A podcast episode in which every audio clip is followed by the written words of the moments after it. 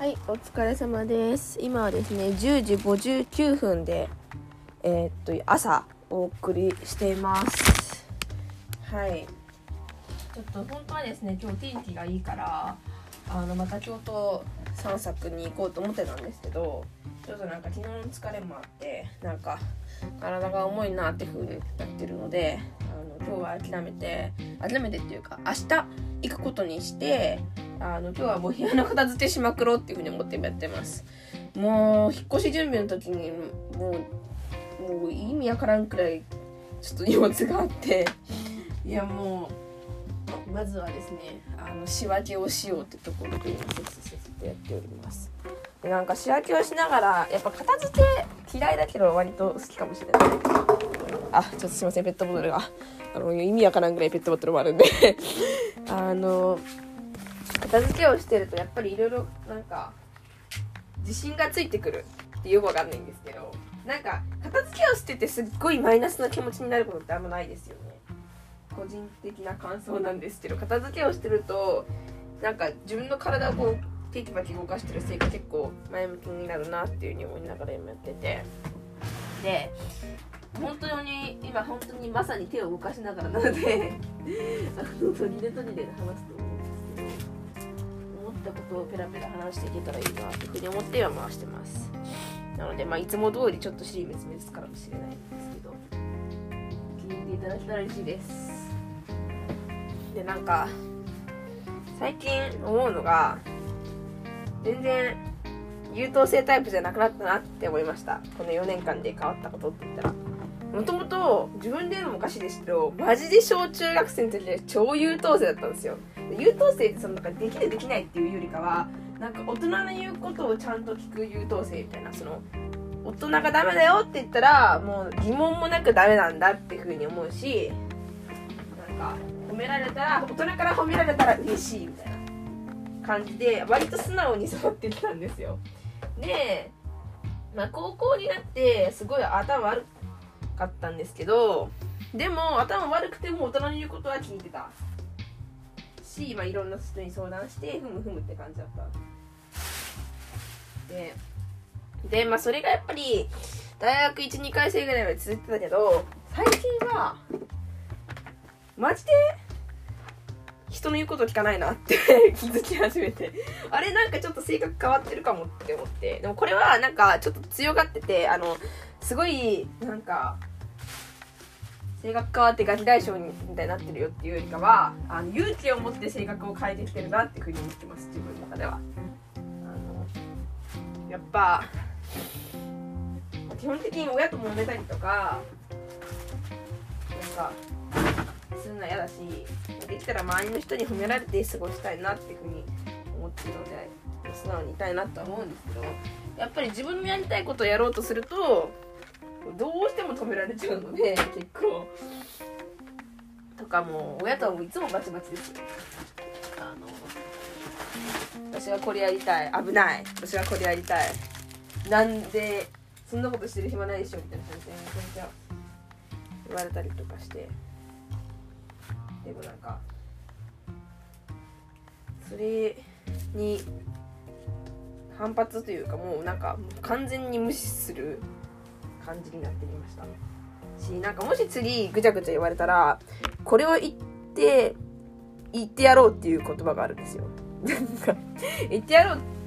ていうかこれを言ってもうこれでもぐちゃぐちゃ言ってたらマジで古無視してやろうって思ってて。何かっていうとまたお母さんとかお父さんとか私が結構プレッシャーを感じやすい性格って分かってるんですよ。プレッシャーを感じやすいし先のことにすごい不安になりやすいし結構一見平気そうに見えるらしいんですけどいろんな人からなんかひょうひょうとしている感じに見られてると思うんですけどかなり神経質なので常に何かの不安と戦いながら割りできてるんですね。そういう人結構多いと思うんですけど。でなのそれを知ってるくせに圧をかけてくるのを本当にやめてほしいなっていうふうに思っててなんか、まあ、ただでさえそういうふうに胃を痛めたりとかそういう薬とか飲んでるのに先のこと危惧しやすい性格なのにその親とかなんかがこうそれに対しまたそれにさらに拍車をかけてなんか今まで私も見えてなかったリスクとか、そういう不安になる要素みたいなことを、なんかこういうのをやっていた方がなんか後々後悔するよみたいなこと言われると、それで、なんか見えてなかったリスクに気づいてしまって精神的にすごいきつくなるんですよね。なんか、なんかもともと自分が抱えてる不安にプラスして、あのそれが来るんで私にそういうこういうああ落ちたすいません。こういう危険なことがあるかもよとかそういうのってやっぱ人によると思うんですよ。それで本当に能天気な人はそれを聞いてなんかいい風に行動が変わったりとかなんかなんていうんだろうな自分の身を守れるっていう可能性はあると思うんですけど私の場合は逆効果だっていうのを知ってるくせになんで言ってくるんかなっていうのこととかを、なんかそんなコーナー強気じゃなくて、こういう風やんみたいな感じで、なんかちょっとメソメソ、メソメソ感を出しながら言おうかなって思ってて。だから、私はこういう数だから、ちょっと適当とか、ちょっとぐらいなんか、あ、じゃギリギリ間に合ったみたいなことの方が、っていうことが多い方が気持ちとして楽なのに、なんかそれを、なんか言ってくるのが、まあ、でもお母さんがすごい心配をしてくれてるからだって分かってるんですけど、なんかちょっと心配しすぎじゃないっていう感じ。心配するのはいいけど、私にその心配する力を伝染させないでほしい、マジで。でもそういうので結構心やられてる人いるんじゃないですか、普通に。なんか、まあ、自分はそう思ってなかったのに、周りのが心配の声とか、周りの過剰な反応とかで、え、なんかこれってやばいんかなみたいなことを、あの、後から自覚してくるっていうか、なんか、あの、それでなんか、何かやりたいことがあってもブレーキになっちゃうみたいな。だから、そんなね、これから上京したりとか、まあ社会人になっていくにつれて、心配なのはわかるんだけど、戦、じゃあ実際誰が戦ってくんですか？実際誰がその大変なことを直面して乗り越えてくんですか？って言ったら私だから、なんかその、あの、私の今持っている、あの、正規というか、あの、やって、やってやるぞとか、こういう馬力を吸い取らないでほしい、マジで。もう吸い取らないでほしいから、だから、まあ、なんとかなるんじゃねっていうテンションで攻めてみててほしいなって思う。だか受験の時とかもそうで、なんか、まあ、なんとかなるやってきなさいよって私は言ってほしかったのに、いつもまあうちの親は、なんか、そんな身の丈に合わない大学をってどうすんねんみたいな。なんか、受からんかったらなんちゃらかんちゃらとか、なんか全然一回も、なんか私だったら受かるよ、大丈夫だよとかって言ってくれなかったんですよ。常になんか、本当なんて言うんだろう背伸びしてみたいなあの高望みしてみたいな言われて本当に頭にきましたねその時は。私なんかもしかしたら人に言われて一番嫌なことがベストワンが多分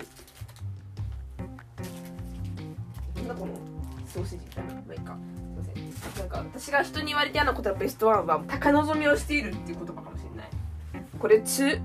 学校とか高校の時が大嫌い。一番なんか言われると腹立つ言葉だわ。って思う。皆さんもありますか？ねこれだけは許せないみたいなことは。私はなんかいろんな言葉あると思うんですけどもう本当にそれが嫌いでそれを言ってくる親ってマジどうなんと思って。本当に思う。だからもし次来たらあの私あんまりいつも相手にしないんですよ。ぐちゃぐちゃ言ってても「はいはい」みたいな感じ。だけどまだ言ってくるかこいつと思ったらこいつって言ってる。まだ言ってくるかこの人と思ったらもうそれを言ってそれでもわからんかったらマジで無視するって感じ。一回言わないとね親も分かんないかもしれないしっていう。あの面と向かって話すのめんどくさいけどそういう話話すことは大事かなっていうのは今思ってます。うん。なんかいろいろありますよね本当に。だからもうなんかいろいろそれこそね別にまあ楽に過ごさせてもらってるので基本的に。楽っていうか、まあ、やっぱ絶対その今すっごい辛い思いしてる人に比べたらあの恵まれてるし今別に差し迫ってやらなくちゃいけないことなんてまあ引っ越しとかあるけどほんまに締め切りが間に合わないプレゼントがないから幸せな方だと思うんだけどでも割とその中でも なんか人ってなんかわかんないけど生きてるだけで結構大変じゃないですか。なんかただ生きてる時なのにくそ大変みたいな。それを迎えてでこれからまた大変なことがあって頑張るぞっていうふうに思ってるしだからもうどんどん未来志向で前向きにやっていきたいなっていうのは思ってます。なんか負けずにね。でも最近ちょっとあなんか自分を強化するのにこの前その読んだ本あなんだっけな。多分これ1個目のラジオでこれ良かったですって言ってるんですけどその本とかは手に持っときたいしあとなんか自分の作戦としては作戦？作戦？ちょっと待ってな話の内容がおかしくなってきたな、えーと、今何の話してるかっていうとあの親が嫌だったよって話。でこれで対抗するよっていうのとあじょあのこれからなんか働く上で自分としてはこういう準備があればなんかいいんじゃね？みたいなことです。でその準備って言ってもなんかその好き的な話じゃなくてなんかまあ一人旅とかにしろ、まあ、いろんな人と出会っててすっごい選択肢の幅を感じたんですよ今回。さらに。もともといやなんかやっぱり大学入ってから、まあ、いいろんな人生の形があるなっていうのは思ってたけどなおさら広がりを感じてだからなんかこの働き方だけが全てじゃないとかもっといろんな人生の選択をしてる人がいるしもっとなんか多様な価値観もあるしこうじゃなきゃいけないなんて絞りなんて一つもないんだってことを改めて感じたんですけど今回の旅で。でもそれって頭の中で分かってても結構忘れちゃうんですよ。確かに辛い時とかに思い出します。辛い時とかにあでもこんこれだけが全てじゃないって思いつつももう気が気じゃないっていうかその時になんかリアルに思い出せないなんか字面だけ思い出してるみたいな。別にあのもっと多様性があるんだよっていうのが本当の真の意味で自分に刺さって考えられない時が結構あってそれでなんか悩んじゃうってことがすごいあってじゃあどうしたら結構リアルに思い出せるんかなっていうふうに思ったらやっぱり写真とか動画とかってすごい大事やなって個人的に思っててなんかやっぱり出会った人はたくさんいるんだって思ってもその人の顔その人の言葉とかを個一個リアルに思い出せない限りなんかその記憶ってあんま意味ないなっていうふうに思ってるから意味ないっていうかそのその本当に自分が困った時に思い出せないからだから写真とかも確かにまあオンラインとかで見たらあるんですけど個人的には結構現像現像するのがやっぱり記憶に残りやすいなって思います。あの本当人によると思うんですけど私どうしてもやっぱり紙派なんですよねいろんなものが未だに。映像も大好きなんですけど映像とか、えー、っとデジタルも。でも紙でやっぱ持っときたいっていうのがあってだからこの出会った人たちとかまだまだあのいろんな可能性があるよっていうことをなんか現像して持ってこうかなっていうのも思ってます。なんかそれだけだいぶ違う。なんか私がこのあすいません。えーと、私がこの京都に来た時もな、持ってきたものとして重たかったんですけど、あの、中学校高校の日記を全部持ってきたんですよ。こういう風にして乗り越えたなとか写真とか全部ね。それを持ってきて、たまに、ああ、大学生活クソだなって思った時に見てたみたいな感じのことがあって、でもそれだけでもだいぶなんか違うなっていう風に個人的には思ってたんで、それを、この社会人になった時も、くっそ狭いんですけど、マンションが。けどそれ持ってって頑張ろうかなって思ってます。しやっぱりなんか私みたいなタイプの人は物事を重大に捉えすぎていいことなんて本当にないからあのとにかく軽く軽く気軽に気軽にあのまあ他の人にとってわかんない引っ越しとかって大きいことかもしれないけど私的には本当に何て言うんだろう。ちょっと移動するぐらいのテンション？だで、まあ自分的にはそう思ってるんですよ。自分的には、引っ越し、まあ荷物が移動するぐらいだなみたいな。で、なんかそれこそバックパックとかでいろいろ生活するのもね、長期滞在とかもあり得るわけだし、それとあんま変わんないなっていうぐらいのテンション。いつでもその場を離れることができるし、あの、自分で決めることができるっていうふうに思ってるから、そういうのをなんか改めて思いたいなと思ってる。多分、れもなんか自然に心から湧いてくるっていうか私は結構思うとしないと忘れちゃうしやっぱ周りの人になんまあ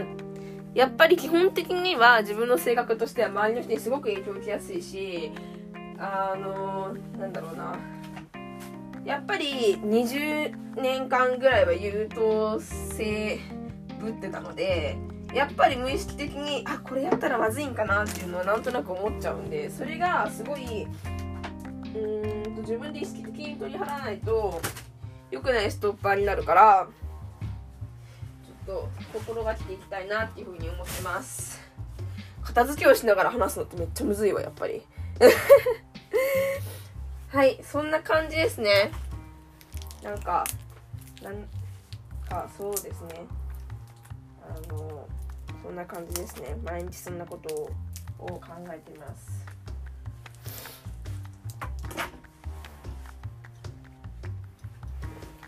まあ、ラジオで聞いてる人はマジでうん同じ話多いなっていうまた社会人になる話かよなっちゃうと思うんですけどあのどうしてもあの今こう旅とかして自分と向き合う機会というかどうしても新しい情報がですね自分でつかまない限り入ってきにくいのでそうなっちゃうんですよ。ネタがないってことかな？いや個人的にはあるんだけど。まあまあまあまあ。ちょっといろいろ見つけたりしたら話します。ありがとうございます。